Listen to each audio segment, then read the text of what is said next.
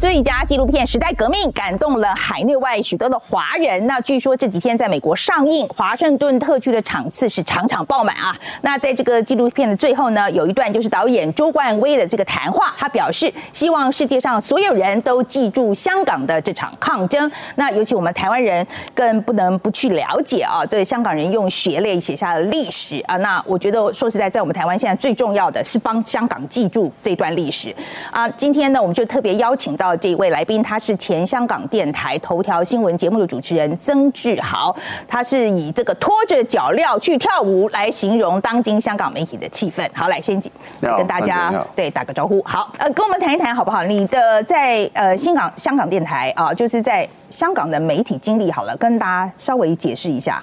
呃，香港电台它是一个呃公共广播，就是在香港政府它的架构下面，但是呃我们就一向以这个传媒机构，我们去拿来做自己定位的，因为政府常常就说我们是他一个部门，他就希望我们当他的喉舌这样子，那所以从这个定位，我们就跟香港政府经常就会很多碰撞。以前还好，因为以前香港还有一一定程度的一个民主，还有自由，还有一个监呃监察的时候。他还没有就很过分的举动，但是从那个一九年那个反送中以后，整个香港又垮掉了。那所以当很多那种呃监制的那种呃势力消失的时候，那香港政府他就决定就正式把我们香港电台好像就收归他的管有。就我们从一个公营电台，我们就开玩笑说公公 公行了，现在变成好像呃行行这样子，把那个 去世。那我们就好像没有呢以往那种监察的能力。所以八九年开始头条新闻的时候，你已经在里头了吗？还没有，还没有，因为我是呃，我大概是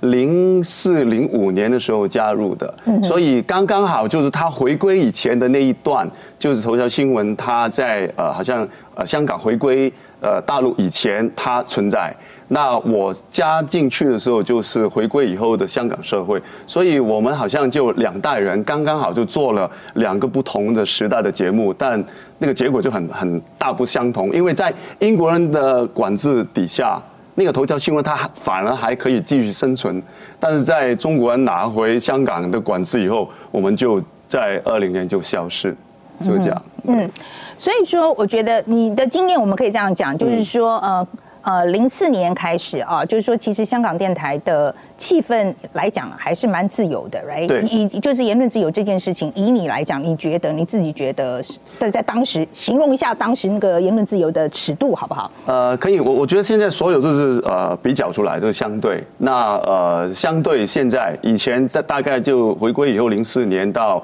可能雨伞之前，就一四年前，还是比较相对自由的那种自由，就是说你可以做很多，就是。呃，不同题材的，你可以去触碰一些禁区。我们那个节目，我们还可以探讨这个这个这个题材，我们还可以去讨论、去讽刺，什么都可以。就是说，你觉得他在改变的时候，你可以感觉得出来，开始改的时候，大概是在什么时候？哦，如果是很明显，就肯定是在那个呃反送中这个时段，因为在。这个时段以前，我们刚才这种题目还是可以做，尽管你知道他会有点不满，但是就像刚才我所说的，香港整个社会比较健康，都可以把它扛住。但是在一九年以后，我们在做这个节目，我们收到的那个投诉，无论是所谓民间的，或是警察、政府的那个其他部门，他就好像排山倒海一样，而且没有什么任何可以讲道理的那种呃方向可以跟他去呃所谓对抗，就没有。那所以。直接就告诉你，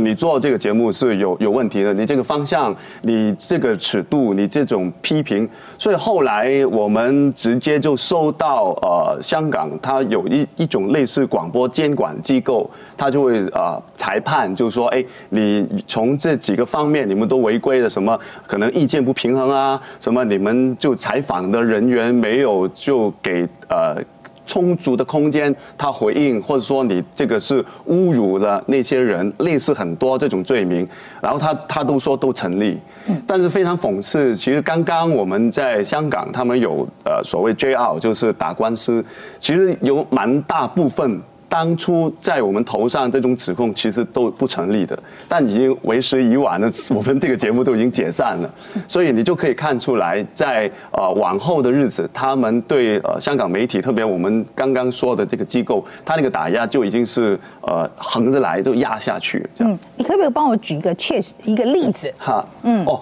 打压的，就是说一个一个你们报道了什么事情，然后发生了什么事？这样。香港电台呃，我们刚才那个头条新闻最显著就是是我们有一个角色。就他是讽刺警察，可能你做很多什么事情都不用管，类似就因为讽刺那个时间嘛，这个造型这个片段，那就引起警察部门非常大的震怒，而且他就投诉，他这个投诉一来到我们这个香港电台，啊，基本上就好像没有可以抵抗的余地。你跟他去讨论说这个是造型，这个是呃开玩笑，这个是呃讽刺，没有什么侮辱的成分，但就不管用。所以很快呃那个时候做那个环节那个主持，我们就很快他就已经要离开，但是那个投诉的势头就没有停，所以就燃烧到我们其他栏目，比如我们其他造型，他们也会说，哎，你这个讽刺资料不准确。呃，最主要你可以这样说，他说你这个讽刺其实是侮辱了呃警察的形象，引起大众对他们的仇恨。那我们就，这我我觉得很冤枉，就是你你讽刺本来就是要开他玩笑，就是把他一些做的不好的事情，你把它放大挖苦，什么都肯定让他不舒服，那才叫讽刺。要不我们就是那种好像是啊捧着他的那那种做法。但结果他就把这种罪名放在我们身上，我们的整个节目团队就马上要停下来，而且他用检讨的名义就说：“你们做完这一集就不用再做了。”那我们这个只是一个例子，因为香港电台其他节目就我们这样会这样形容，死得更惨，因为有一些、呃、可能是新闻专题的节目，他直接就每一集可能本来哦这个礼拜上架就讨论什么话话题。他那个呃总编看了以后就说，明天要就播出是吗？今天先帮我下架，就明天就不能播了。所以他连续好几个礼拜，那些同事都很很啊彷徨，就是哎，明天已经要播出，你今天突然跟我们说要下架，而且就要。我听不大懂下架什么意思？哦，下架就是把那个节目就拉下，就不能播出。就直接好像就那那要播什么呢？播一些我们所谓什么罐头，就是以前有些存货啊，但是那个议题就完全是完全不同了。可能你本来要探讨一个比较敏感的一些社会议题，他把它拉下下来以后，就换成一些什么什么艺术啊，普通一些环保就把它顶上去。其实我们呃这个机构，它就呃面临这样的一个巨大的变化。现在，嗯，你自己后来是怎么离开的呢？呃，我是因为呃，我们那个香港电台有两个部分，一个是电视部门，一个是呃广播电台的部分。我刚才做那个头条新闻就是电视的，那他把我们就是所谓停了以后，我就失去那个身份，但还保留在广播电台那个所谓 DJ 还可以继续上班。但结果也在那个呃今年的六月底的时候，他也是没有什么呃预告，就说哎，你明天不用上班了。但我在那个节目已经做了十几年，所以大家都晓得是怎么一回事，就是他不允许你这个人在香港电台其他部分继续生存。那所以也就在那个呃六月底的时候，我就正式结束我在香港电台所有工作。那我在这个机构已经做了。我可以知道是，你是被解雇呢，还是你自动离开？他解雇了。他他其实那个说法就是说，你明天不用再做这个节目。那由于我们是那种所谓啊外判的 service provider，那你有节目做，你就可以上班；你没有节目做，那就拜拜了，你就跟这个机构就好像分手一样。所以就啊，好像就这样跟这个机构就结束了大概二十年的这个关系。嗯，对。呃，你可以告诉我们，就是说，嗯。你觉得你这个情况算是特例吗？就是在香港媒体人里面，你觉得算是特例吗？呃，已经不是特例了。我是比较早的一批，但后来你就发现越来越多。所谓我是比较早，就是呃，他愿意对你就很明显的所谓动手，就因为他没有什么理由嘛。他反正就是说我我知道你政治立场跟我不同，我就把你用一一些很奇怪的理由把你就所谓呃撵走这样子。但是后来我离开了香港电台，甚至我到台湾以后，其实在香港呃，特别我们刚才说的那个机构。他每个礼拜都有这种情况发生，可能在电台部分一些谈论中国的节目，他整个就把它换掉，没有理由的。那些主持人也是直接换掉。呃，其他有一些呃那种 call in 的节目，也是跟政治谈论，也是非常那个历史很悠久的。那个主持人也是突然间就说你明天不用来了，也没有其他解释。所以大概后来大家也瞧有有点。有点麻木了，就知道哦，他要用这种比较粗暴、粗暴的方法去换血，也就已经只能这样接受。所以我我只是头一批而已。嗯，对。那你你觉得呃，那一所以呃，所以媒体人怎么应对呢？媒体人呃，我觉得大家就只能选择两个东两个方向，一个就是你离开，不要跟他所谓呃，让他好像对你有这种侮辱。要不你就忍辱负重。现在有一些，比如说我们走了就走了，就不用跟他死缠烂烂缠这样子。但我有其他同事，他因为他们有一些就不甘心，就还会觉得这个机构明明以前做得那么好，现在你们其他人空降下来就要搞成这样，他们就不甘心，自己就放弃，所以他们希望可以继续留守，留到什么时候，其实心里也没有底。就不想主动放弃，但是他们那个遭遇就很惨。比如我，我了解他们有一些同事，本来他是当主持的，他那个老板就说：“你不用当主持，你去当那个字幕组。”哦，就突然就变成这样。要不就说：“哎，那个 research research center 需要你去找材料。”那大家也知道，就是所谓头衔自自散这样子。所以，呃，他就会会用其他不同的方法去压迫你。但我觉得这个已经算是。很幸运的，因为其他有一些我们那个同事，他经过的是呃控告，就是用一些刑法去控告。比如很有名，就是呃也是那个铿锵集，我们有一些同事，他愿意去追寻，就是在反送中期间发生的那个七二幺元朗那个黑夜事件，就控告他，而且最后也定罪了。所以。相对起来，你说离呃解雇啦，或是呃调职，已经算是很幸运了。因为有一些他直接就被控告，所以你所以就台湾的朋友可能大概可以了解，就是香港的媒体会面临不同的就是这种威胁。嗯，你所以听到比如说中国或是有人说中国有言论自由跟民主自由的时候，所以你的感想是什么？太好笑，而且应该就是有有有，他写在字面上肯定是有的，但实际运用是一一一般的，我们说一般的韭菜是没有的，不能享受的。对，OK，那呃，你到台湾来嘛，好，来讲讲说怎么会决定到台湾来的？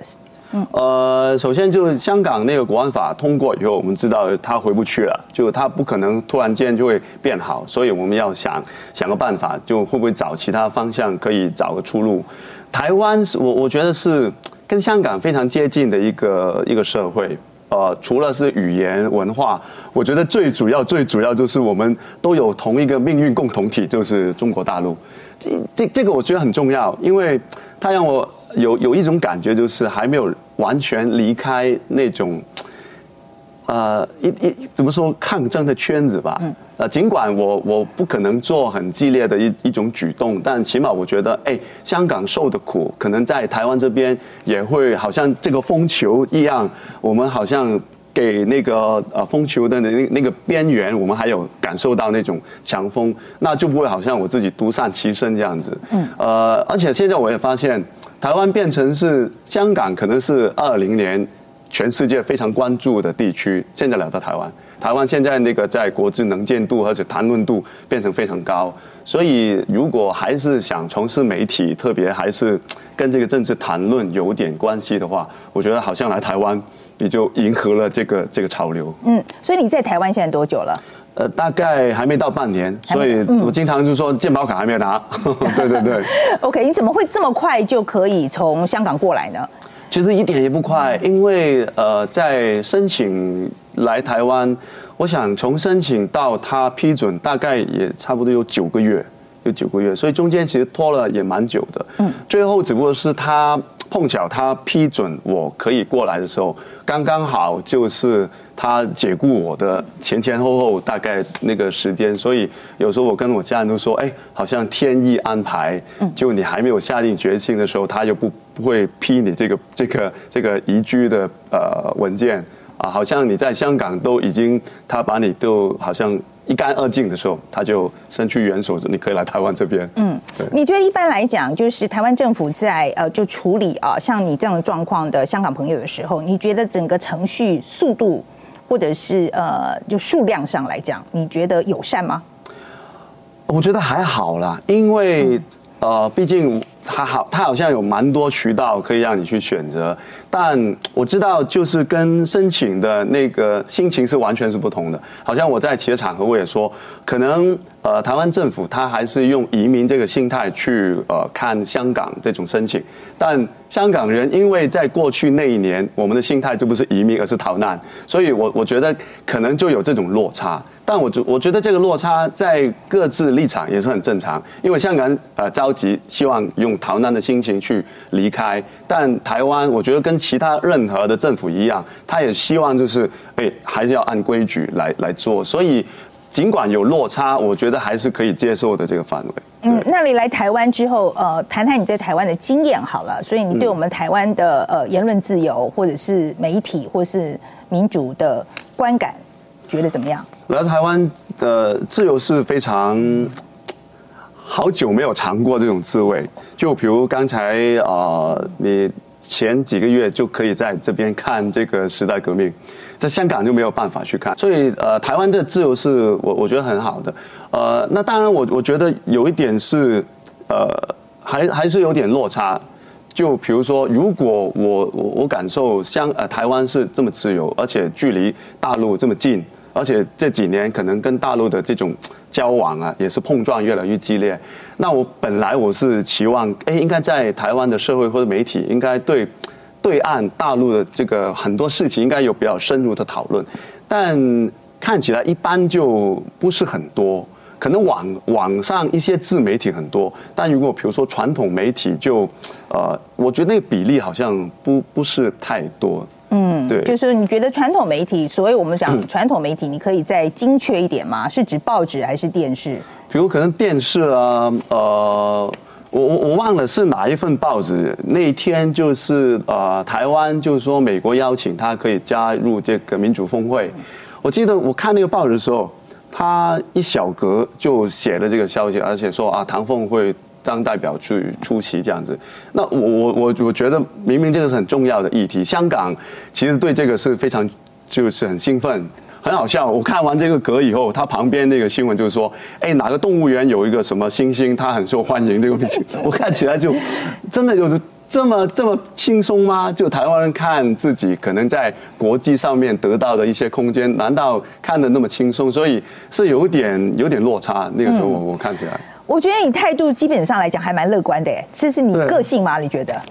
可能吧，就因为以前做都是这种呃讽刺节目，如果你很悲观的话，你就很难去搞笑。而且我觉得我们已经经历很多在香港这种所谓悲欢离合，那现现在我来到台湾就是非常幸运了，已经很很安稳，所以也没有没有理由太悲观。而且我觉得好像。现在香港，无论是你在海外还是留在本土香港的，大家都不想再很悲观这种情绪，因为你的生活还要继续下去。你你尽管你知道那个政权是这样，比如说我们呃很快就有那个所谓完善了的立立法会，但是大家知道是一场戏。那如果你还是用很悲观，就哎糟糕了，这个是这个是假的，我不想去投票，但你的日子很糟糕。所以现在我们大家都用一种很乐观去调侃，就说好啊好啊，来来做做戏啊，大家。家就就去玩了，可能你要面对打压的时候，只能用这种心情去对抗。嗯，我觉得志豪，你今天的这个谈话非常有启发性，谢谢，非常谢谢志豪。好，谢谢范范姐。